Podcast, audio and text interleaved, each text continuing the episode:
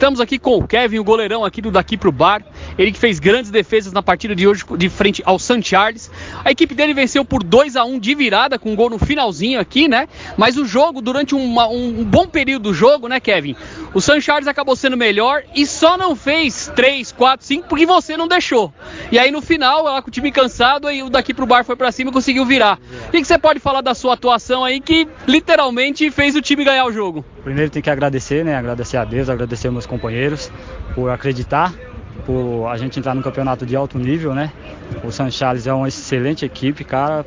Foi um jogão, foi um jogão mesmo. E o resultado de estudo, né? 2 a 1 um, jogo pegado e graças a Deus consegui fazer a minha parte.